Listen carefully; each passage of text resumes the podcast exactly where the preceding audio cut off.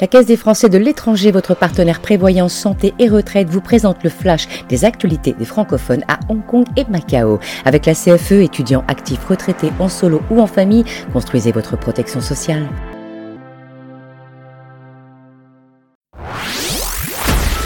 Le journal de Hong Kong Macao vous est présenté par Katia Martin.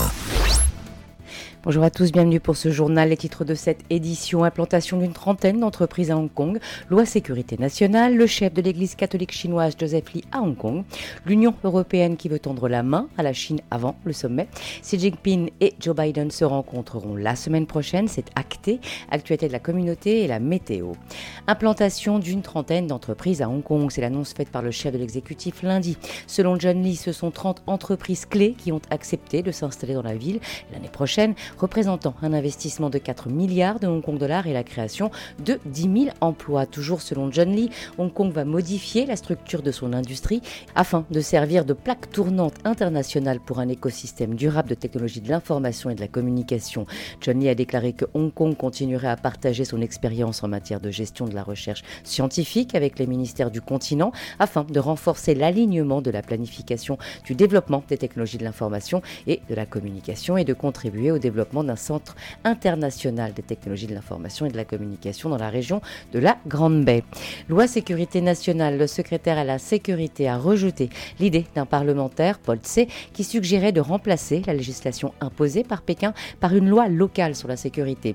De plus en plus de gens pensent aujourd'hui que Hong Kong se concentre trop sur la sécurité nationale, ce qui a exercé une pression sur le commerce et les transactions internationales et a même provoqué des sanctions et des critiques malvenues, a-t-il expliqué. Christang, la loi sur la sécurité nationale imposée par Pékin et l'article 23, une loi locale distincte qui devrait être adoptée l'année prochaine, devraient fonctionner ensemble. Notre intention n'est pas de parler de sécurité nationale ou d'effrayer les citoyens, mais nous devons rester vigilants en temps de paix, a-t-il déclaré, ajoutant que ce n'est que dans un environnement stable qu'Hong Kong pourra attirer les investisseurs et les touristes. Le chef de l'église catholique chinoise, Joseph Lee, à Hong Kong, information avec Associated Press. Le chef de l'église catholique en Chine, soutenu par le Parti communiste, est arrivé à Hong Kong hier mardi à l'invitation du cardinal Stephen Shaw, nommé par le pape, pour entamer sa visite de cinq jours dans la ville, marquant ainsi la première visite officielle d'un évêque de Pékin dans l'histoire. Stephen Shaw a lancé cette invitation lors de son voyage historique à Pékin en avril dernier, la première visite d'un évêque de Hong Kong dans la capitale chinoise depuis près de 30 ans, dans un geste symbolique qui, selon les experts, pourrait renforcer les relations fragiles entre la Chine et le Vatican.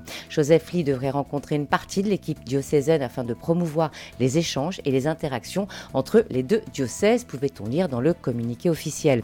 Pékin et le Vatican ont rompu leurs relations diplomatiques en 1951 à la suite de l'arrivée au pouvoir du Parti communiste et de l'expulsion des prêtres étrangers. Le Vatican et la Chine ont signé un accord en 2018 sur la question épineuse des nominations d'évêques, mais Pékin ne l'a pas respecté. Plus récemment, le pape François a été contraint d'accepter la nomination unilatérale d'un nouvel évêque de Shanghai.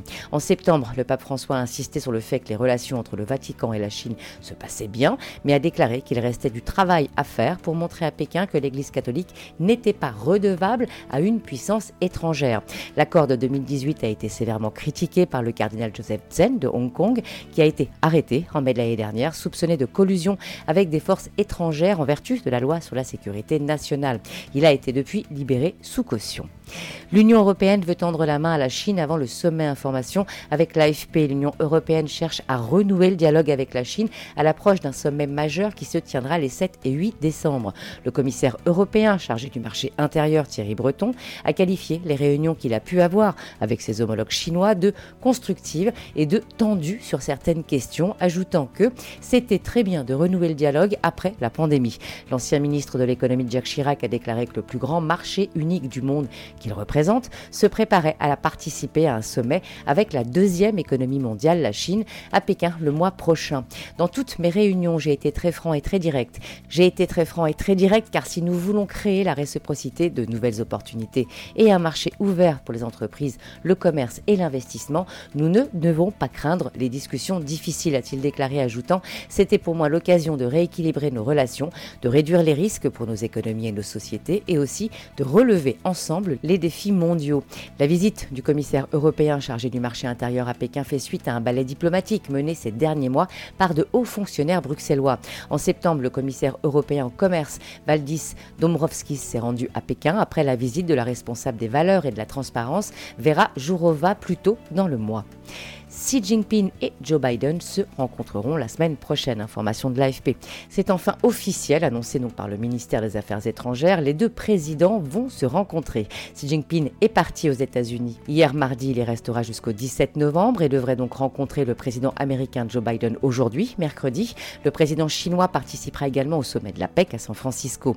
Selon l'attaché de presse de la Maison-Blanche, Karine Jean-Pierre, les deux chefs d'État discuteront des relations bilatérales entre les États-Unis et la République populaire de Chine de l'importance de maintenir des lignes de communication ouvertes et d'une série de questions régionales et mondiales, ajoutant que sur la base de leur dernière rencontre en novembre 2022 à Bali, en Indonésie, les deux dirigeants discuteront également de la manière dont les États-Unis et la République populaire de Chine peuvent continuer à gérer la concurrence de manière responsable et à travailler ensemble lorsque leurs intérêts convergent, en particulier sur les défis transnationaux qui affectent la communauté internationale.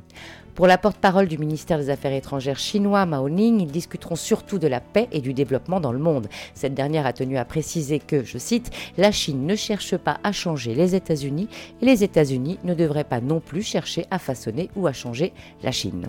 Les contacts bilatéraux entre les États-Unis et la Chine se sont récemment intensifiés. Actualité la communauté rappelle les deux festivals de cinéma, 24e édition du Jewish Film Festival jusqu'au 19 novembre, l'arrivée du 52e festival du film français du 22 novembre au 12 décembre pour les billets et le programme. Nous vous laissons un lien sur la page de ce journal. Rencontre parenthèse. Jean-Pierre Ruel, photographe, c'est aujourd'hui mercredi de 18h à 19h, auteur du livre de photos Round Hong Kong, un livre de photographie en noir et blanc sur Hong Kong. Beaujolais Nouveau, jeudi 16 novembre Hong Kong accueille le FE Hong Kong et Macao et la cabane s'associe à cet événement pour partager une soirée conviviale avec tous.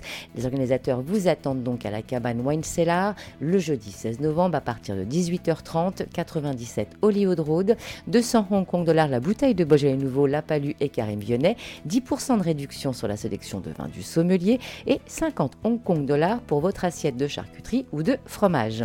Concert on the Rocks Chorus mercredi 22 à 20h à l'Aftermath, près de 3 heures de pop rock avec le groupe sur la scène donc de l'Aftermath. Lien pour acheter vos billets sur la page de ce journal. La météo, les températures iront de 20 à 25 degrés. Aujourd'hui, mercredi 15 novembre, nous fêtons les Albert et les Arthur.